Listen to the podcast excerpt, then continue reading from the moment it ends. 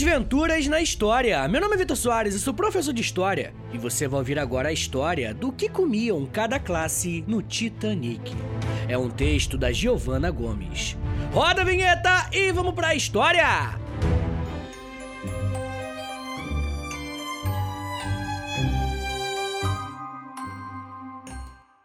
Naufrágio do navio RMS Titanic, ocorrido no dia 14 de abril de 1912, foi uma das tragédias mais marcantes da história, resultando em diversas produções literárias e cinematográficas. Afinal, quem não se lembra do casal Jack e Rose, personagens que fizeram um imenso sucesso nos cinemas? A história contada nos filmes pode ser em volta de ficção, mas o essencial, o naufrágio, foi totalmente real.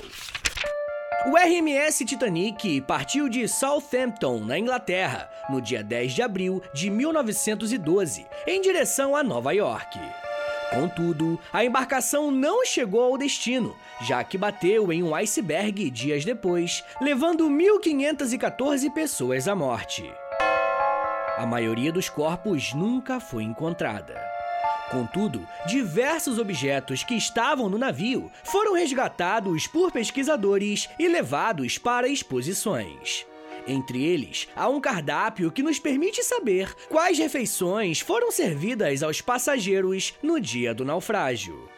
O item levado por Abraham Lincoln Solomon, um dos sobreviventes, no bote salva-vidas Lifeboat No. 1, que ficou conhecido como Money Boat, o bote do dinheiro, por ter sido utilizado apenas por passageiros ricos. Esses sobreviventes partiram do local do naufrágio sem que a embarcação estivesse lotada, deixando pessoas que poderiam ser resgatadas para trás. Em 2015, 103 anos após o naufrágio, o documento foi leiloado.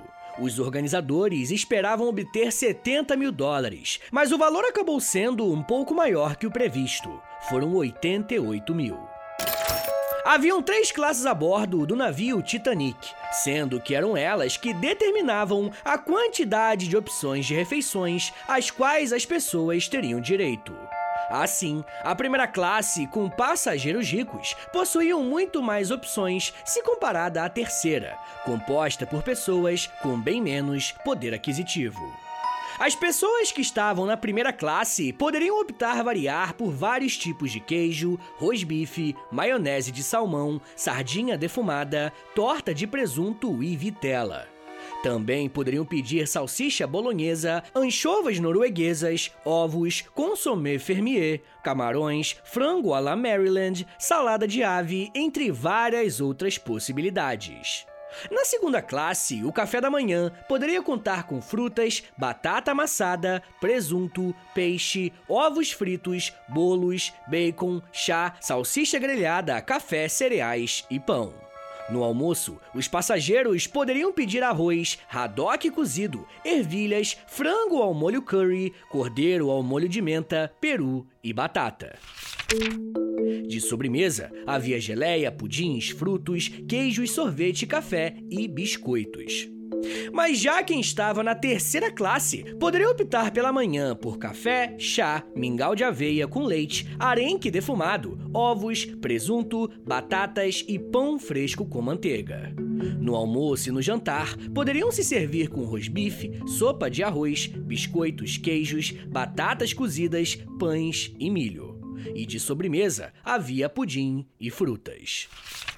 Muito obrigado por ouvir até aqui. Eu espero que você tenha gostado do episódio com essa curiosidade que a gente está trazendo para você. Segue a gente aí, por favor, dá cinco estrelinhas aí no Spotify e não se esqueça de me seguir nas redes sociais, tá bom? É no arroba Valeu, gente!